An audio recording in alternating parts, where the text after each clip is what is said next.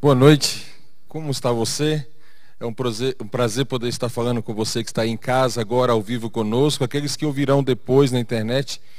Um abraço especial hoje, queria pedir permissão à igreja aqui para mandar um abraço para minha mãe que está ouvindo a gente pela primeira vez, aqui, pelo menos comigo falando, tem acompanhado alguns dias.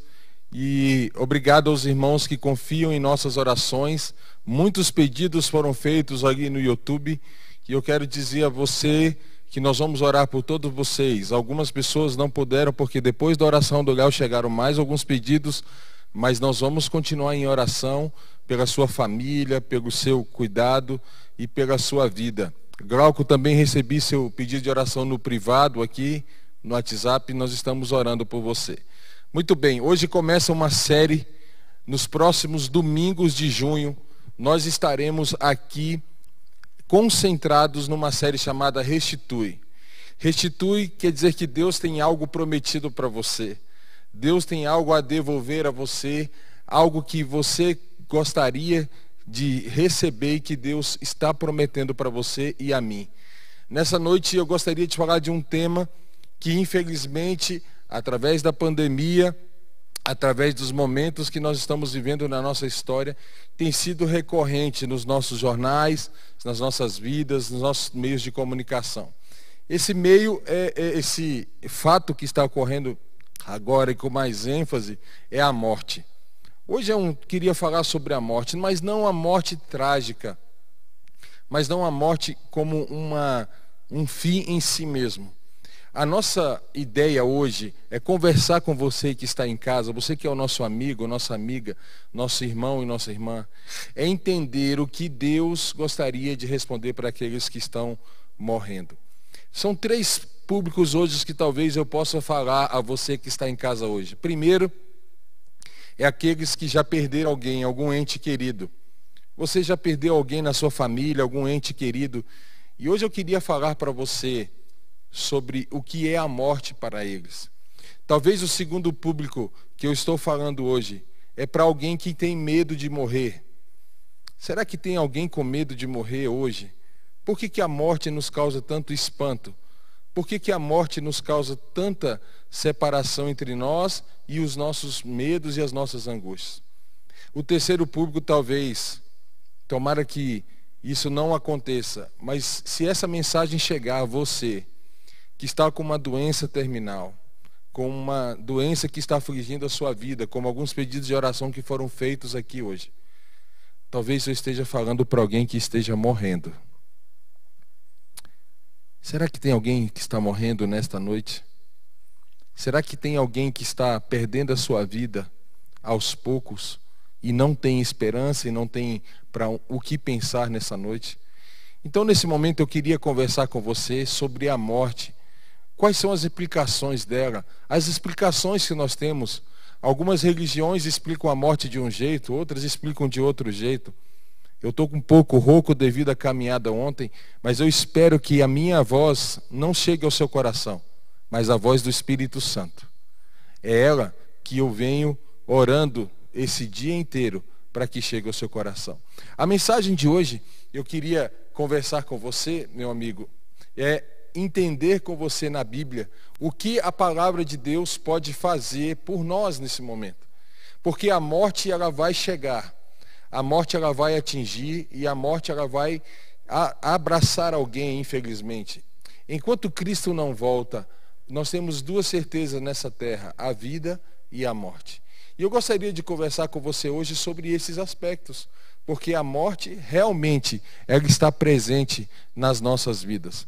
E você está com a sua Bíblia hoje, nós vamos abrir muito a Bíblia, embora vai aparecer os textos bíblicos aqui, mas eu queria, é, só para você ter uma ideia, eu queria fazer uma mensagem hoje, uma introdução, e dizer a você que a morte, ela tem dois pensamentos na nossa sociedade ela tem uma base filosófica e essa base filosófica, infelizmente, adentrou algumas religiões.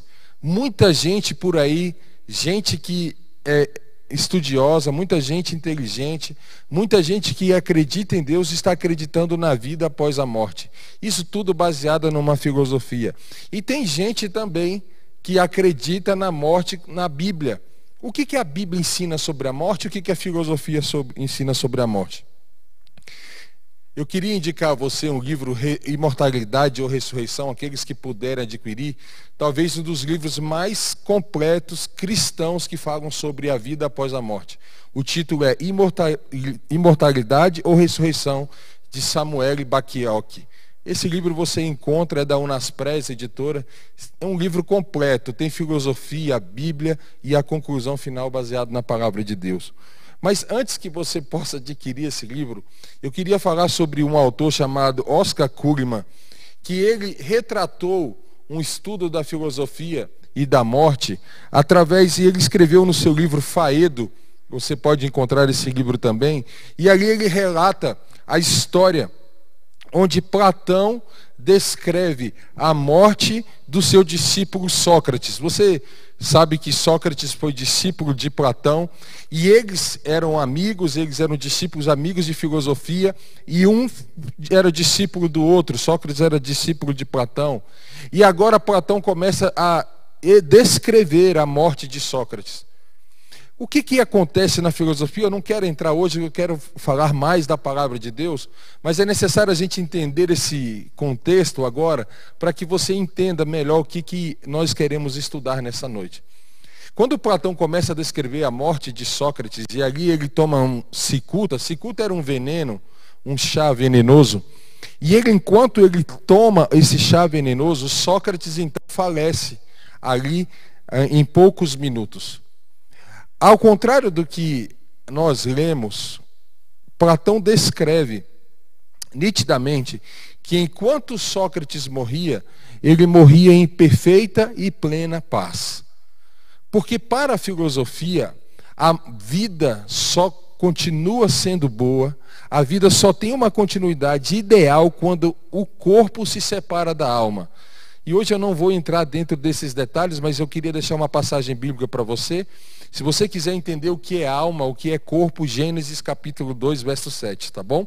Mas eu queria mesmo entender com você que a filosofia, ela acredita que a continuidade da vida, ou seja, a imortalidade da alma, ela é essencial para que a alma seja liberada ou seja purificada, ou alcance o seu êxtase de conhecimento. Os filósofos, na época de Platão, acreditavam que o ideal da filosofia só era alcançada quando a alma conseguia se livrar dessa morte.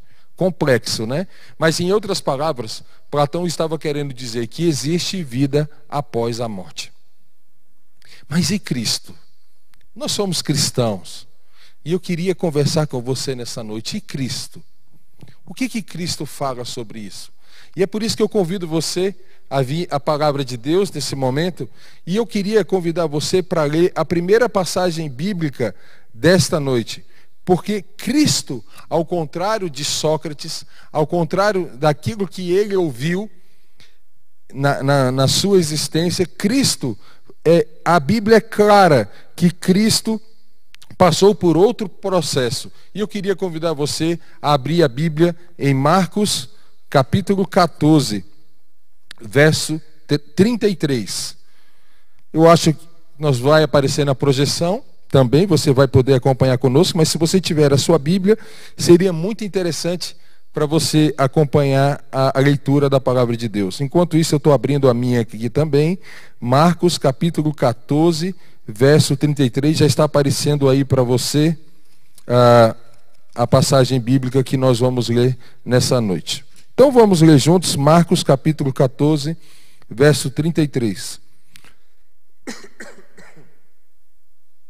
Diz assim: Então foram a um lugar chamado Getsemane, ali chegados, disse a Jesus e seus discípulos: Assentai-vos aqui enquanto eu vou orar. E levando consigo a Pedro, Tiago e João, começou a sentir-se tomado de pavor e de angústia. Você consegue perceber a diferença?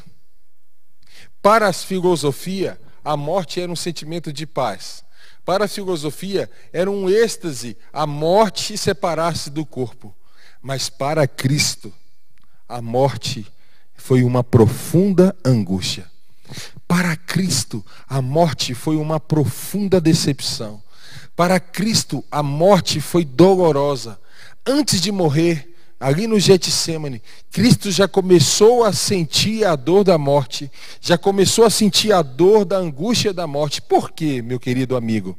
Porque a morte é separação. Você que já perdeu alguém na sua família, você sabe o que eu estou falando. A morte separa.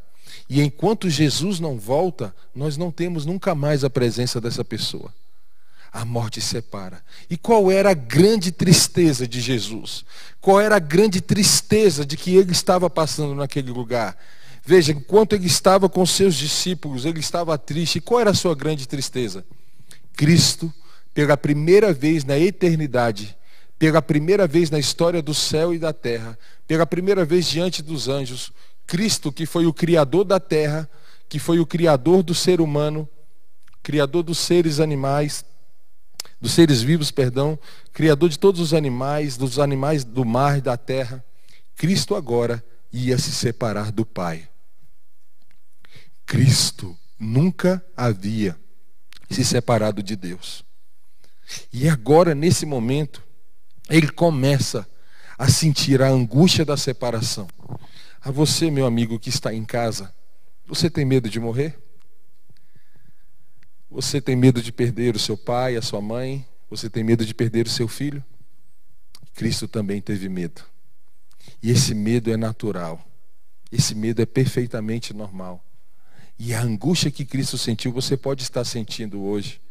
Eu não sei se a Flávia está me ouvindo aqui, da família do João Gross, que faleceu as duas tias recentemente. Eu acredito que essa tristeza que você está sentindo, Flávia, todos sentem também quando perdem alguém. Essa tristeza Cristo sentiu um dia, porque a morte, ela é a separação. A morte nos separa. A morte ela traz angústia.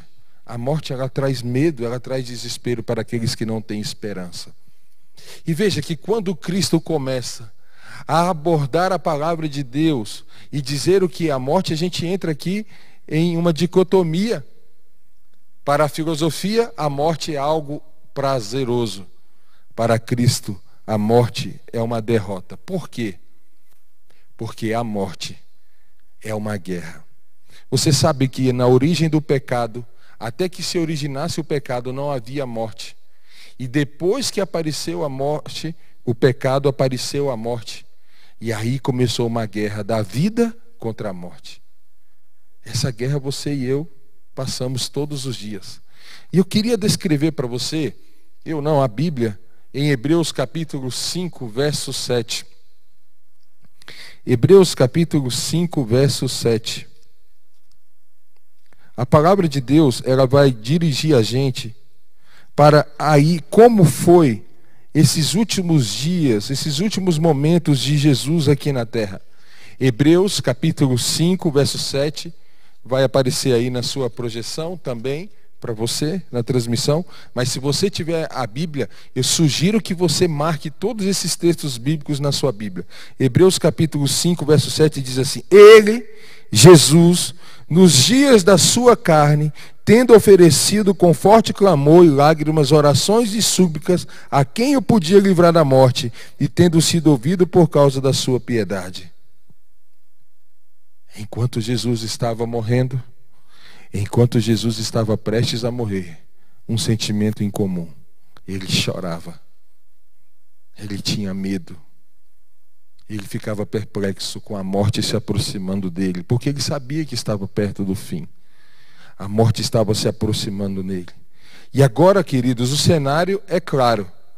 Por um lado, a felicidade da filosofia é que o corpo quando separa da alma, é a cura de todos os males. De outro lado, Cristo tomando o vinagre, ele sente a morte e a culpa de todos os males. Enquanto o filósofo tomava um chá, ele sentia a alegria e a paz no seu coração.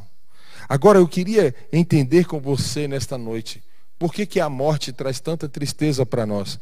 Se a alma se libertasse do corpo na morte, Jesus não havia clamado por a sua angústia. Eu queria que você pensasse isso comigo e pensasse algumas coisas. Na Bíblia, nós temos os reflexos da mensagem de Deus para nós e entendemos algumas coisas interessantes. Se essa filosofia de que quando morremos, temos ao alcance da plenitude em vida fosse verdadeira, você acha que Cristo, que é o conhecedor do infinito, não ficaria feliz também? Você acha que Cristo, que é o conhecedor do futuro, não ficaria calmo também?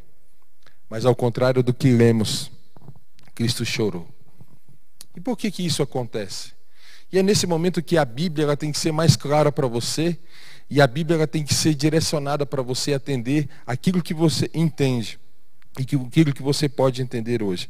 E veja, no pensamento grego, a morte do corpo não era em sentido algum a destruição da vida real, mas para a Bíblia. E é isso que eu gostaria que você entendesse hoje. A palavra de Deus, ela afirma para mim e a você que quando nós morremos, não só a alma, mas o corpo também será destruído.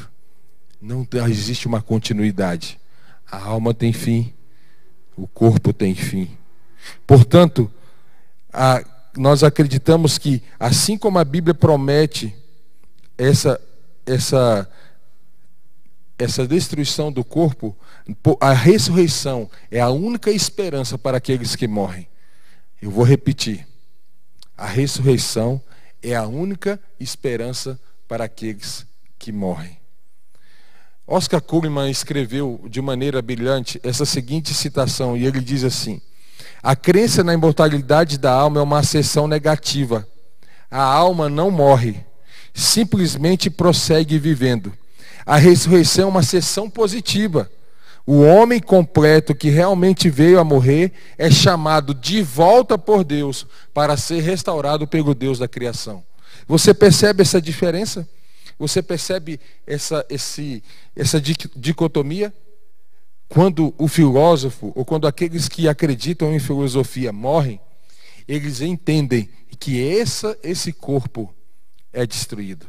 Agora, meu querido amigo, quando você morre em Cristo, você tem a promessa de passar por um segundo milagre, que é a transformação do corpo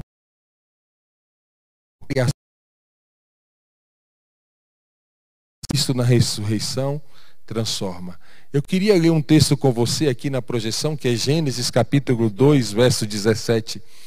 Gênesis capítulo 2, verso 17, vai fazer com que a gente entenda, nessa caminhada do estudo de hoje, aquilo que Deus quer trazer para nós. Eu queria ler aqui na tela junto com você.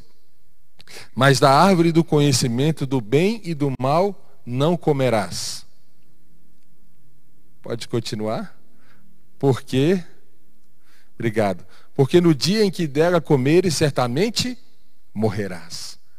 Veja, aqui está a origem da morte. Aqui está a origem bíblica da morte. Aqui está a origem de tudo que trouxe medo a essa terra. Meu querido amigo, você está doente agora com Covid? Você está doente agora em casa com câncer? Você está doente agora com qualquer outra doença terminal, com coração, uma cardiopatia? O que, que você tem? A culpa não é sua. Teve um ser que trouxe essa morte para a terra. Teve um ser que brigou com Jesus, conforme Apocalipse 12. E esse ser tentou o homem e a mulher. E lá no, no Éden, e quando eles foram permitidos de comer todos os frutos e apenas de uma árvore não fosse permitido, eles foram e desobedeceram a Deus. Então, deixa eu falar uma coisa para você. Morte é sinônimo de desobediência. É isso mesmo. A morte é sinônimo de desobediência. Mas, pastor, eu sou cristão, eu sou batizado, eu tenho uma fé em Cristo Jesus, eu leio a Bíblia, eu sou agarrado na palavra de Deus. Mas seja sincero, sejamos sinceros, eu e você. Em algum momento do nosso dia a gente não desobedece a Deus? Todos os dias?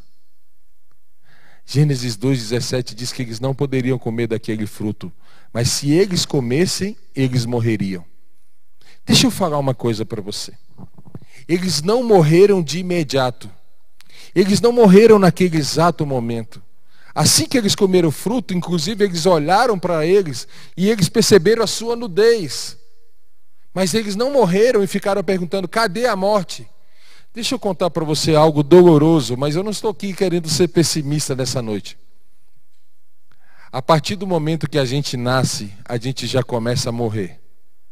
Todos os dias a gente já começa a morrer.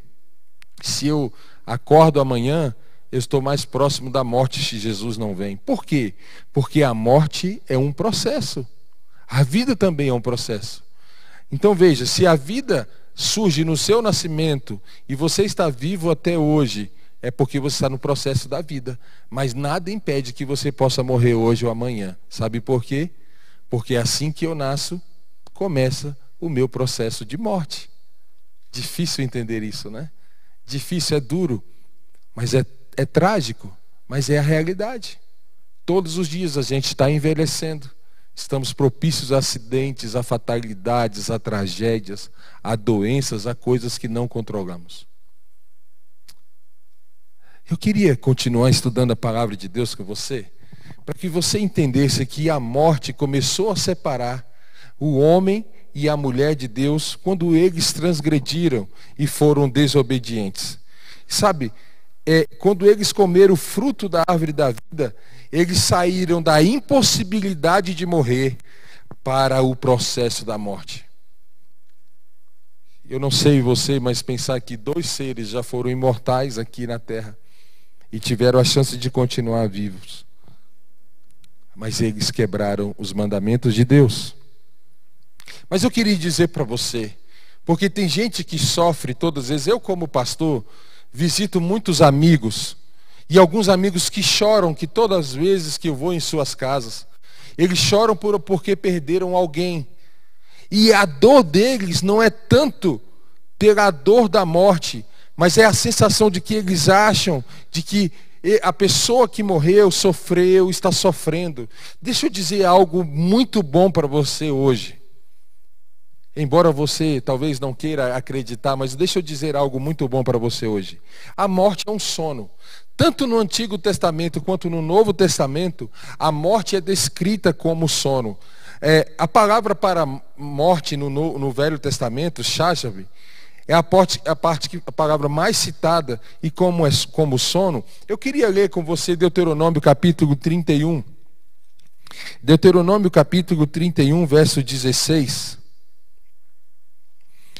E aqui veja, que lição maravilhosa, que versículo maravilhoso. No Antigo Testamento, quando os filhos de Deus morriam, estou dizendo daqueles que acreditavam em Deus, eles tinham uma promessa que não é, era uma promessa apenas simbólica, mas eles diziam: Olha, eu vou para o sono dos meus pais. E é assim porque eles queriam ser sepultados com os pais, os filhos sempre eram sepultados com os pais no Antigo Testamento. Deuteronômio capítulo 31, verso 10 diz assim: Ordenou-lhes Moisés, dizendo: Ao fim de cada sete anos, precisamente, eu acho que eu estou lendo errado, é verso 16, perdão. Deuteronômio capítulo 31, verso 16. Vamos ler juntos. Disse o Senhor a Moisés: Eis que estás para dormir com teus pais e este povo se levantará e se prostituirá, indo após deuses estranhos na terra, para cujo meio vai, e me deixará e anulará a aliança que fiz com ele. Inúmeros versos, eu só trouxe esse hoje, nessa noite. Inúmeros versos dizem para mim que a morte é apenas um sono. Então você que um dia vai morrer, eu talvez que vou morrer, se Cristo não voltar, é um sono. Tanto o Antigo Testamento como o Novo. No Novo Testamento, a palavra que aparece é outra. A palavra para novo grego é koimal, que quer dizer sono. E eu queria ler com você aqui na projeção, para que a gente pudesse entender aqui comigo e com você. Mateus capítulo 27, verso 52. Porque o sono, ele traz uma tranquilidade para mim e para você. Veja que interessante é que a promessa bíblica diz que quando morremos nós dormimos. Por quê? Não existe sofrimento após a morte. Deixa eu falar algo para você. E aqui nós não estamos julgando salvação. Mas se você conheceu uma pessoa ruim que morreu, ela está dormindo. Se você conhecer uma pessoa boa que morreu, ela está dormindo. Olha o que diz Mateus capítulo 27, 52, e eu quero ler com você. Abriram-se os sepulcros e muitos corpos de santos que dormiam ressuscitaram. Querido amigo que está na sua que está em casa agora, em qualquer lugar desse Brasil, a morte é um sono.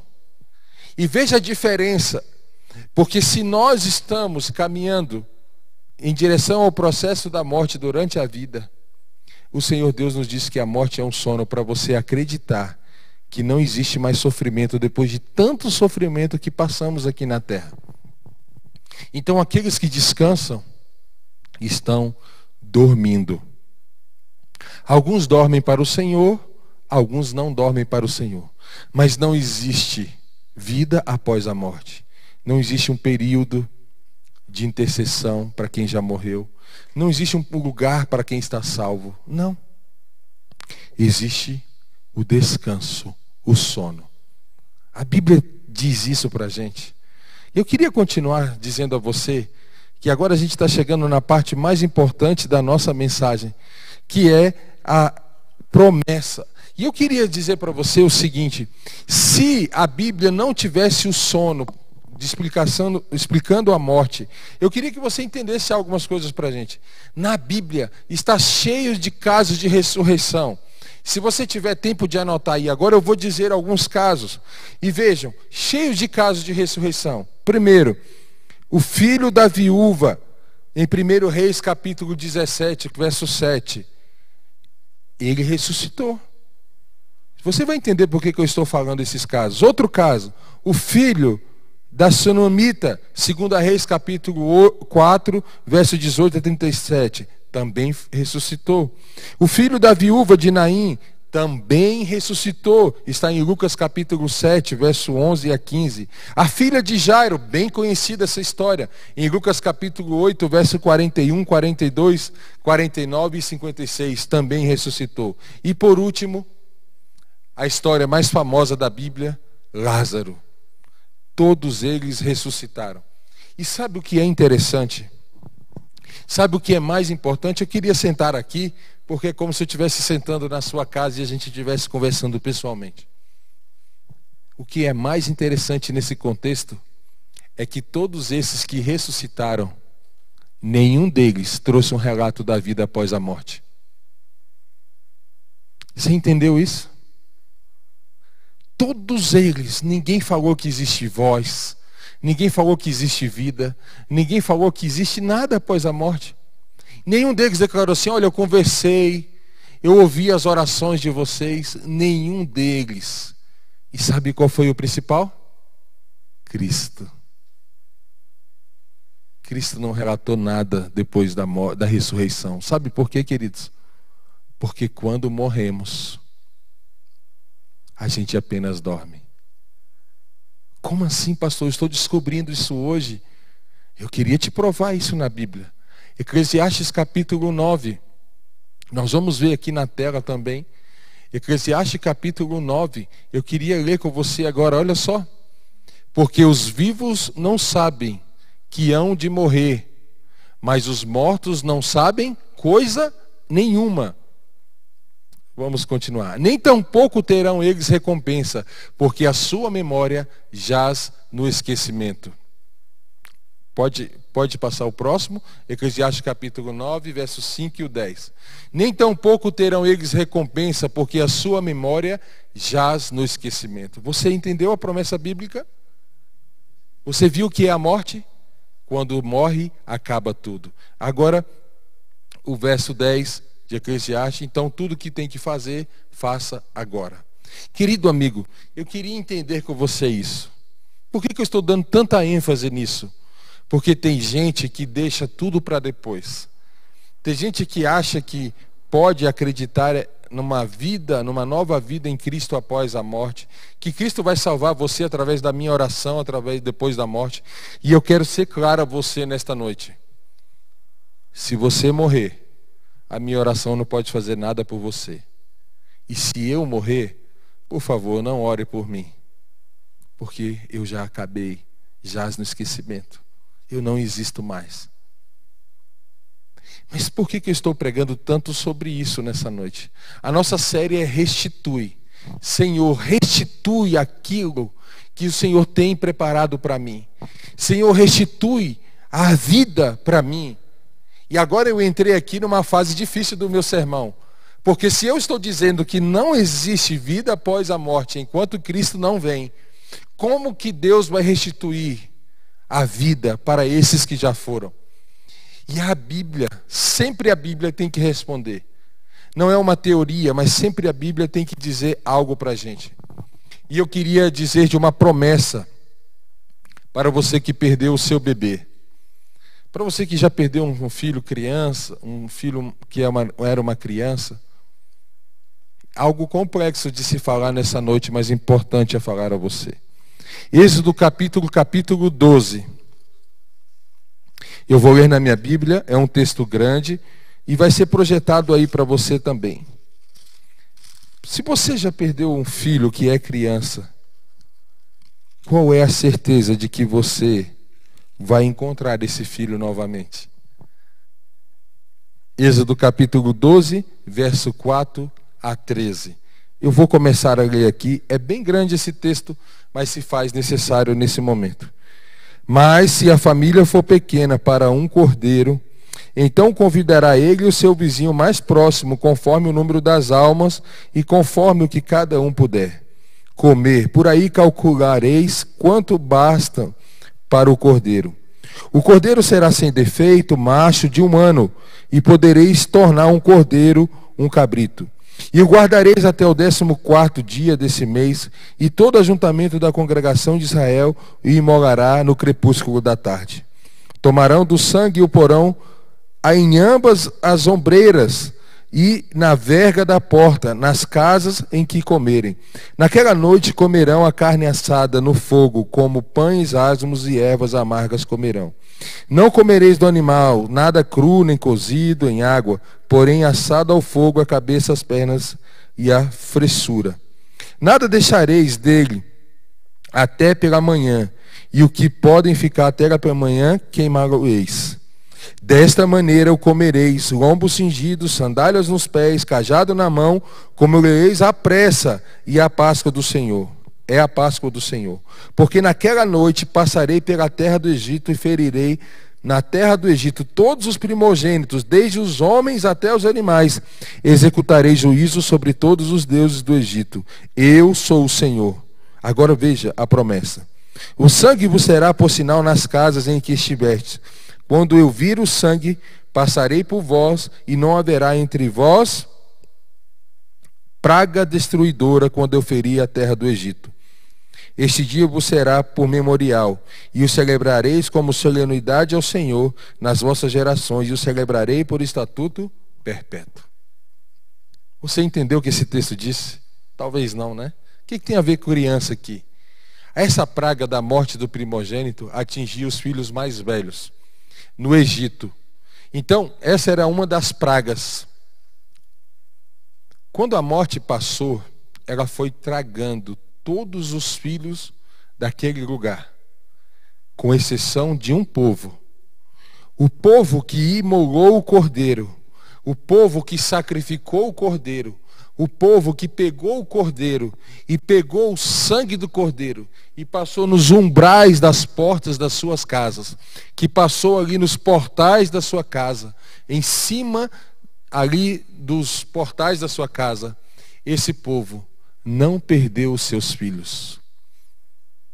Você já parou para pensar em que lição maravilhosa desse verso hoje? O que isso quer dizer? Os filhos, as crianças, Todas elas, elas foram salvas por um quesito.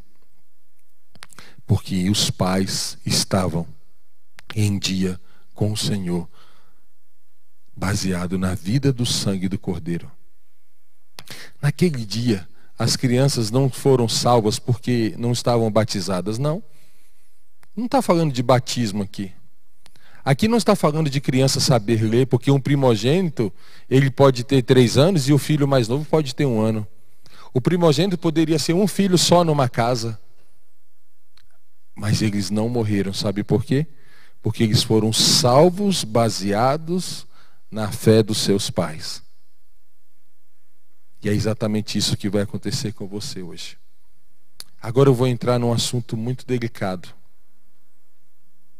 Será que eu estou falando para algum pai, para alguma mãe que já perdeu um filho hoje? Será que eu estou falando para algum pai ou alguma mãe que perdeu um filho ontem? Será que eu estou falando para algum pai ou alguma mãe que perdeu um filho há anos, que era criança? Se agarre nessa promessa. Se você entregar a sua vida a Cristo, os anjos no dia da ressurreição irão restituir o seu filho em nome de Jesus. Diga um amém. Diga um amém. Os anjos irão entregar os seus filhos em suas mãos. Mas para isso precisa uma condição. Para você ter os seus filhos restituídos, para você ter os seus filhos de volta, é necessário que você entregue a sua vida a Deus. É necessário que você entregue a sua vida a Deus. Somente os pais que estiverem vivendo sob o sangue do Filho do Cordeiro irão receber os seus filhos de volta. Por último, e não menos importante, vem a nossa última passagem bíblica desta noite. Está em 1 Coríntios, capítulo 15. Ah, irmãos, que promessa maravilhosa. 1 Coríntios, capítulo 15, versos 51 e 52, salvo engano. Deixe-me conferir aqui. Exatamente, 1 Coríntios, capítulo 15, versos 51 a 54. Já está aparecendo aí na tela para você. Que promessa maravilhosa. Que promessa que Deus nos deixa nessa noite. Diz assim, 1 Coríntios capítulo 15, versos 51 a 54. Diz assim a mim e a você nesta noite. Deixe-me ler com você e você acompanha aí na tela. Eis que vos digo um mistério. Nem todos dormiremos, mas transformados seremos todos. No momento, no abrir e fechar os olhos, ao ressoar a última trombeta, a trombeta soará, os mortos, a trombeta soará, os mortos ressuscitarão incorruptíveis, e nós seremos transformados, porque é necessário que este corpo corruptível revista da incorruptibilidade, e que o corpo mortal se revista da imortalidade. E quando este corpo corruptível se revestir de incorruptibilidade, e o que é mortal se revestir da imortalidade, então se cumprirá a palavra que está escrita. Deixa eu falar uma coisa para você. Você que está doente. Desculpa ser tão duro, mas ser tão direto agora. Eu não sei aonde essa mensagem pode chegar nessa noite. Muitos estão morrendo através da pandemia, de outras causas. Deixa eu falar uma coisa para você no seu coração. Se você está morrendo hoje, agarre-se às mãos de Jesus nesse momento. Agarre-se em Cristo Jesus. Sabe por quê, meu amado? A medicina pode talvez não salvar você, mas o poder que ressuscitou, todos esses personagens bíblicos que eu li que ressuscitou Lázaro, que ressuscitou Jesus, se você vier a morrer, você vai ressuscitar em nome de Jesus. E lembre-se, como eu falei no início do sermão, é apenas um sono, um descanso de tanto sofrimento nessa terra. Agora essa promessa ela vai além. Você que está com saudade, que chora, com saudade da sua mãe, com saudade do seu pai, que morreram em Cristo Jesus, eles ressuscitarão em nome de Jesus, amém? Eles ressuscitarão e você vai se encontrar com eles no céu, com o mesmo corpo, agora revestido de glória. Eles irão acordar sob o soar das trombetas e ali eles se levantarão sobre o poder do alto, sobre as suas vidas, e eles estarão ressurretos agora no céu.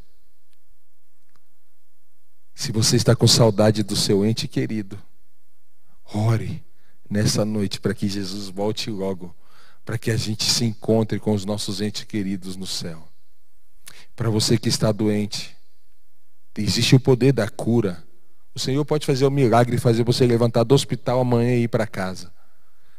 Mas o que eu queria dizer a você, não se desespere, porque existe a ressurreição.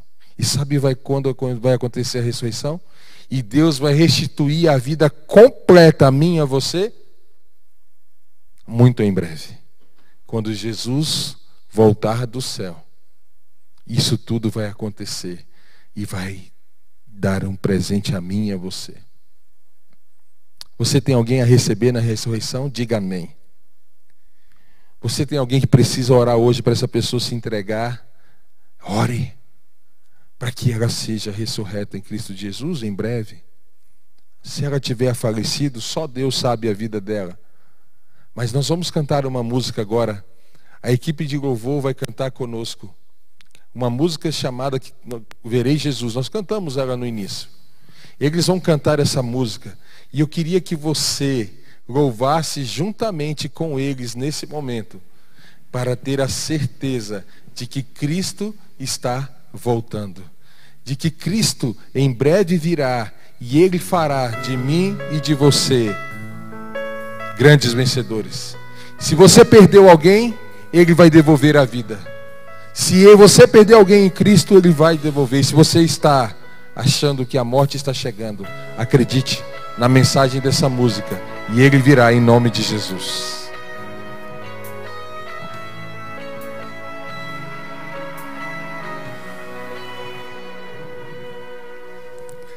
Almejo o dia em que verei uma pequena luz no céu e essa luz aumentará. Milhares de anjos surgirão, eu creio sim.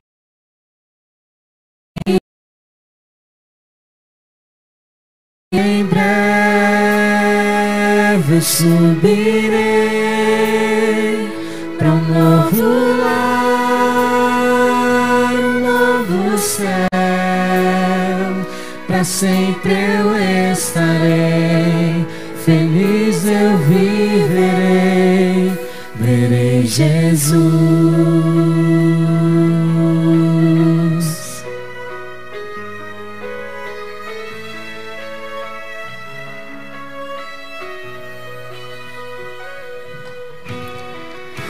Voz de Deus irá soar. Nas nuvens sua glória surgirá. Mil gerações se encontrarão.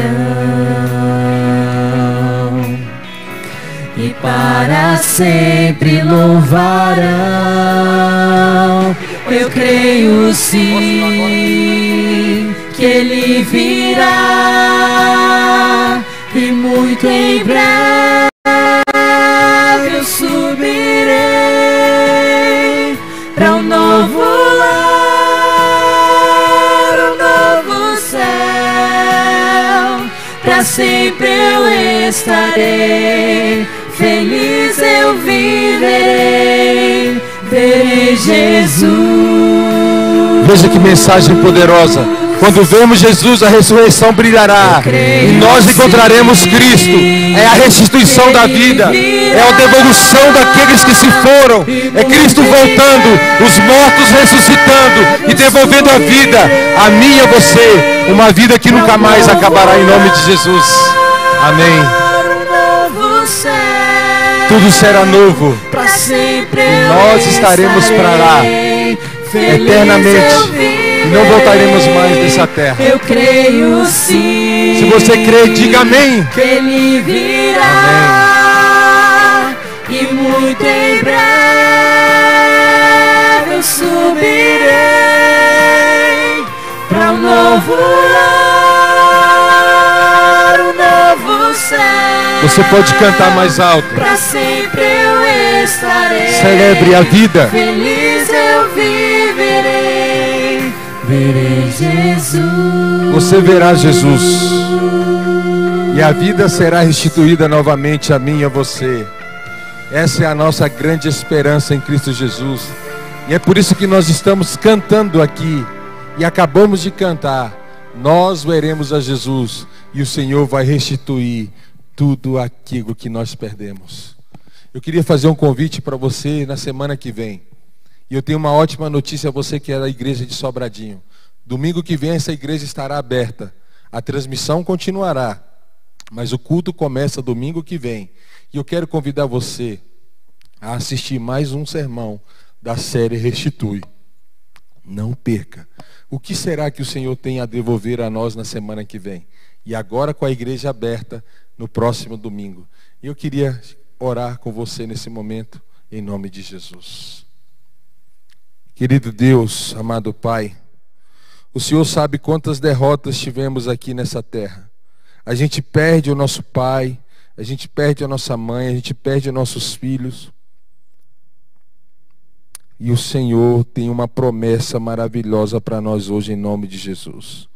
E a promessa é: em um piscar de olhos, os corpos ressuscitarão e serão, Senhor Deus, reconstituídos e agora um corpo que não sofrerá mais.